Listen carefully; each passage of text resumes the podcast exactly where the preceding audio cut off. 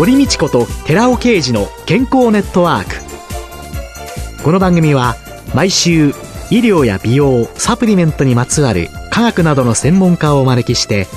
私たちの健康のために役に立つお話を伺う健康生活応援番組です。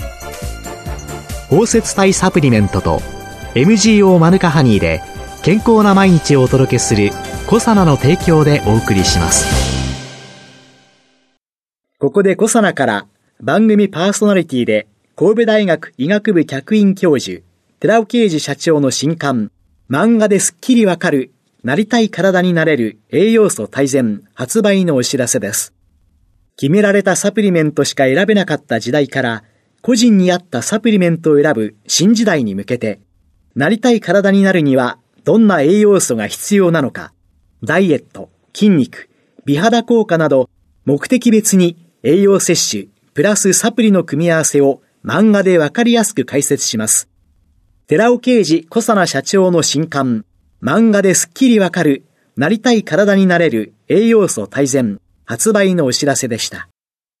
こんにちは、堀道子です。今月は管理栄養士の丸尾和樹さんをゲストに迎えて、食欲の秋と健康をテーマにお送りしています。丸尾さん、よろしくお願いします。よろしくお願いします。はい。2週目の今日は、本物の食べ物と題して伺ってまいります。丸尾さんはご著書の中で、本物の食べ物で自炊しようと説いておられますけれども、これ、どういうことでしょうか？なんか本物っていうと、じゃあ偽物があるのっていう話になりそうなんですが、はい。ここで言う本物というのは、なるべく加工していない食べ物という意味で本物というふうに使っています。うん、昨今ですね、加工食品がすごく増えまして、日常の中でも食べている量だとかが増えているってことなんですけども、加工食品美味しくてすごく便利でっていう面はあるんですが、どうしても栄養価が乏しいというところ、あとはいろんなものが入ってくるっていうところですね。お砂糖ですとか、塩、あと油、添加物などですね。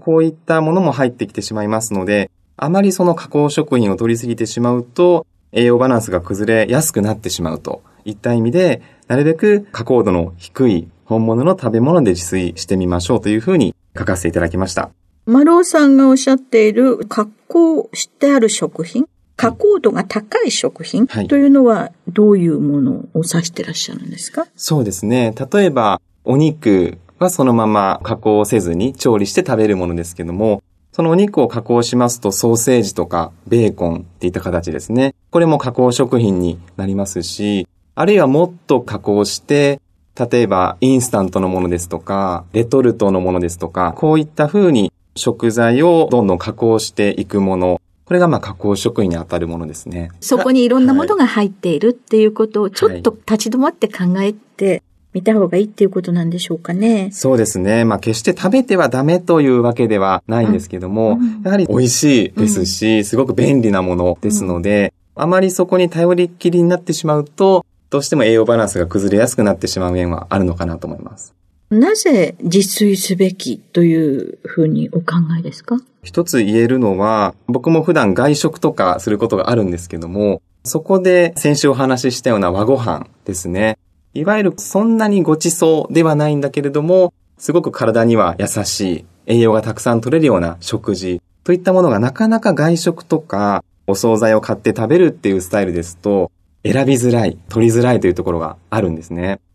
例えば味噌汁なんかもですね、外食で出てくる味噌汁。もちろんすごくちゃんとお出汁を取っていい味噌を使って具材がたっぷり入った味噌汁もあると思うんですけど、少し残念になってしまうのが、なんか本当にちょこんとしたお味噌汁で、わかめがひらひら浮いているみたいなものを見ると、ちょっとこう残念になってしまうんですね。ですので、やはり自炊した方が自分のまあ好きなようにアレンジが効く。塩分ですとか味付けも含めてですね。そこはすごく利点かなというふうに考えています。日本の食卓には不自然な食べ物が多いというようにも書いてらっしゃいますけれども、はい。このあたりは？これは日本がというよりも世界的な傾向ではあると思うんですが、先ほどお話ししたような加工食品ですね。やはり自然界には木を植えてもですね、加工食品はなりませんので、やはりそれが不自然になってしまっている。で、そこに栄養素が取り除かれてしまったり、あるいは肩になってしまう、いろんなものが足されてしまうっていう形ですね。やはりそういったものによって栄養バランスが崩れてしまうというところ。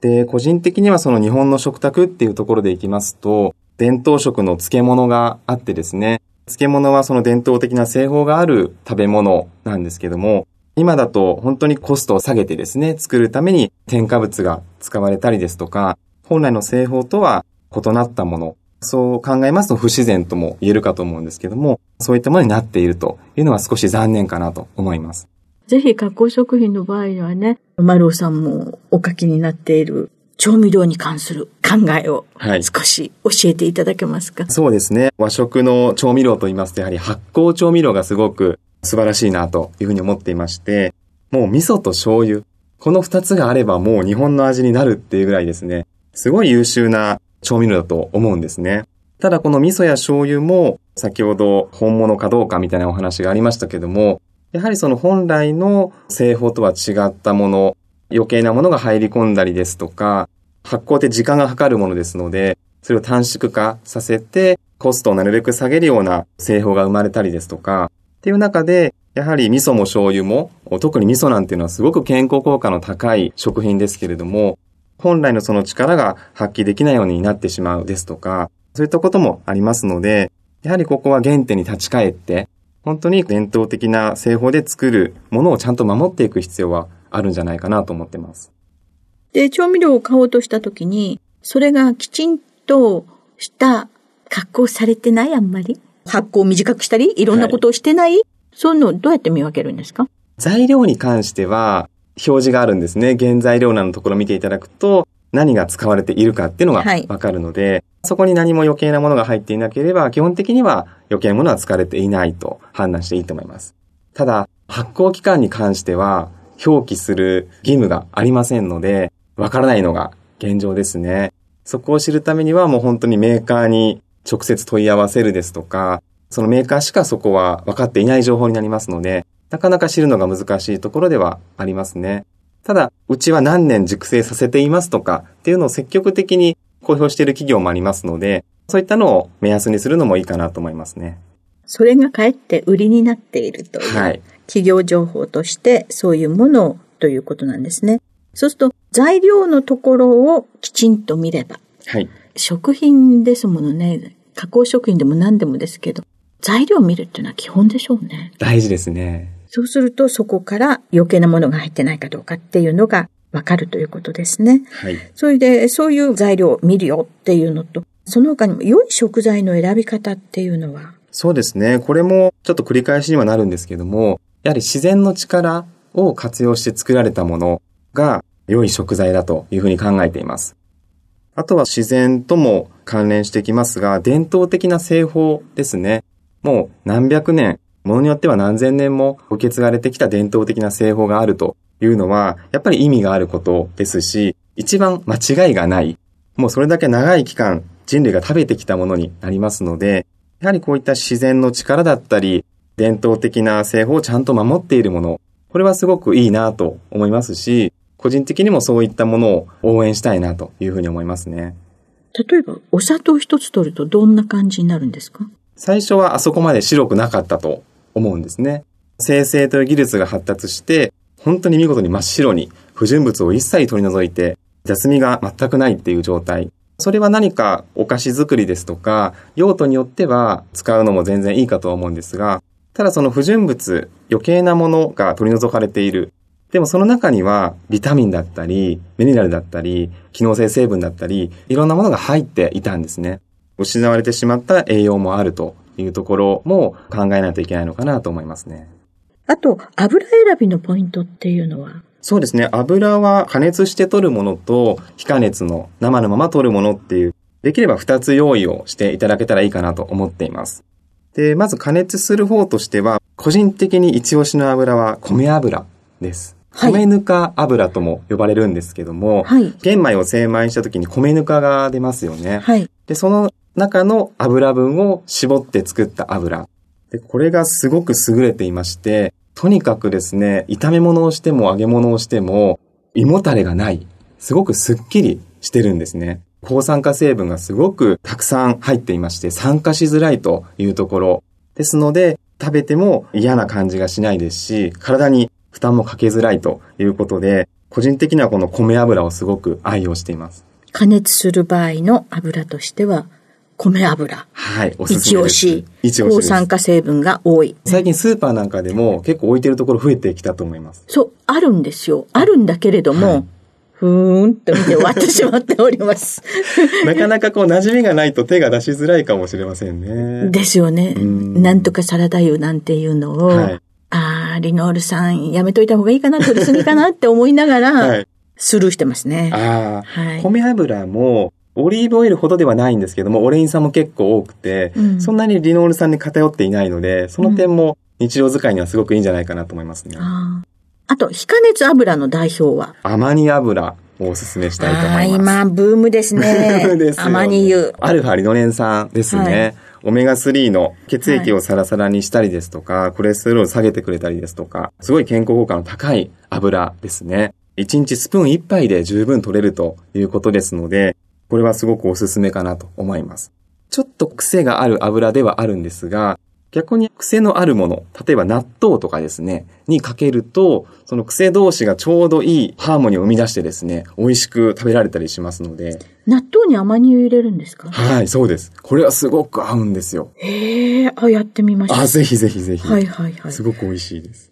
えーなんかね、サラダにちょっとかけたりとか、うん、ドレッシングのような形で。ドレッシングみたいな形でとかうん、なんかレパートリーがね、少なあーあとは、味噌汁にちょっと垂らすのもいいですね。味噌汁に入はれる？い。味噌汁に入れると、ちょっとこうコクが出るんですよね。豚汁じゃないんですが、ああいうちょっとこう、こってりまでいかないんですけど、少しコクが生まれますので、食べ応えがアップしますね。あー味噌汁にアマニ油。はい。納豆にアマニ油。はい。皆様もどうぞお試しくださいませ。ぜひぜひ。ということで、食欲の秋。家庭で簡単にできるおすすめの和食、先週も伺いましたけれども、今週もまた今晩にの私のメニューに、ぜひご参考にしていただけたらと思うんですけども。今週はですね、まあこれは定番の和ご飯という感じなんですが、これも本の中からですね、一つご紹介したいと思います。サバの味噌煮を、はい、ご紹懐か介したいと思います。しい母の味です。ですでもうまく作れないんですよ。母が生きてる間に教えてもらっとけばよかったって思いながら。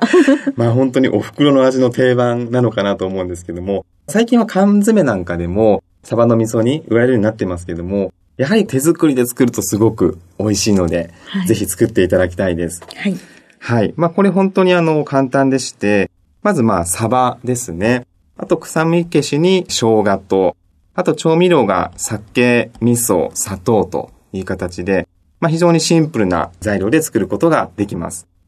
で、まず下処理としましては、サバ、まあ、少し臭みがある場合がありますので、熱湯を軽くかけていただいてから、冷水にとってですね、霜降りをしておいてください。で、生姜は薄切りにしておきます。そして鍋に調味料ですね、お水と酒、味噌、砂糖を入れて火にかけて、そして煮立ってきたら、サバをですね、皮を上にして入れて、そこに生姜も加えます。で、あとは落とし蓋をして弱火でコトコト15分ほど煮て様子を見てください。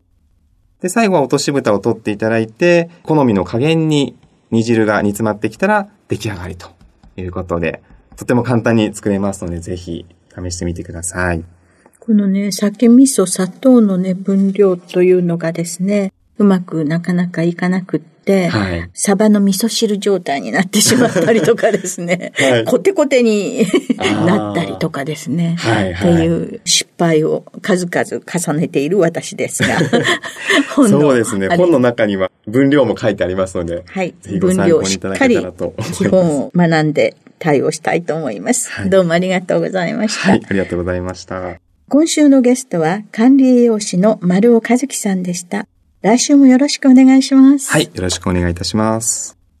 続いて、寺尾刑事の研究者コラムのコーナーです。お話は、小佐奈社長で神戸大学医学部客員教授の寺尾刑事さんです。こんにちは、寺尾啓二です。今週は、シトルリンを含むスイカの効能、その1、スポーツパフォーマンスの向上というタイトルでお話しさせていただきます。ある朝の健康番組では、このコロナ禍の外出自粛によって体臭の問題が浮上していると、体臭について取り上げていました。おしっこのようなアンモニア臭が全身から漂うようになっているとのことでした。この番組では体臭の原因が2つ挙げられていて、その一つは家庭で運動量が減少しているにもかかわらず、肉類中心の食生活でタンパク質が肝臓でうまく代謝できず、アンモニアが発生しているとの説明でありました。しかし、これは間違いで、タンパク質は消化酵素でアミノ酸化、ジペプチドやトリペプチドのような低分子にならないと消化管から体内には入りません。よって肝臓ではタンパク質からというよりもタンパク質が分解されたアミノ酸やペプチドからアンモニアが発生するということ。さらには小腸で分解されなかったタンパク質が大腸で悪玉菌によって分解されて大量のアンモニアが発生し、体内にアンモニアが入ることがアンモニア臭の最大の原因だと考えられます。もう一つの原因として挙げていたのが、外出自粛によるストレスでした。ストレスを感じると交感神経が優位になり、その時間が続くとアンモニア臭も比例して高くなるそうです。これはストレスによって肝機能が低下してしまうのが原因で、その対処方法が番組では説明されていました。これらの二つの原因はいずれも肝機能が関係しています。ご存知のように飲みすぎて二日酔いにならないようにしじみエキスを配合したサプリメントが世の中に出ています。その機能成分はオルニチンです。オルニチン回路は尿素回路とも呼ばれ、肝臓でアンモニアを尿素に変換して腎臓に送り、尿として排出すればアンモニア臭はなくなるというものです。オルニチンは肝臓内でシトルリンに変換されます。さらに、シトルリンはアルギニンに変換されて、血管拡張作用や動脈硬化抑制作用を有する一酸化窒素を合成しているのです。このように、シトルリンとアルギニンはどちらを摂取しても一酸化窒素合成やアンモニアの解毒を行え、同じ効果と考えられているのですが、サプリメントとして摂取する場合は、最近の研究から代謝の影響を受けがたい血管細胞まで到達できるシトルリンの方が有効であるとの見方が強くなってきています。お話は小佐野社長で神戸大学医学部客員教授の寺尾啓二さんでした。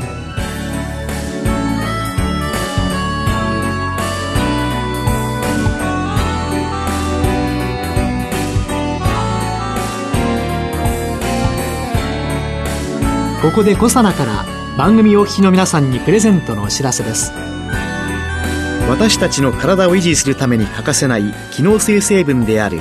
コエンザイム9点 Rα リポ酸 L カルニチンをデザート感覚で取れるマスカット風味のゼリー。コサナのヒトケミカルのデザートマスカット風味を番組お聞きの10名様にプレゼントします。ご希望の方は番組サイトの応募フォームからご応募ください。コサナのヒトケミカルのデザートマスカット風味プレゼントのお知らせでした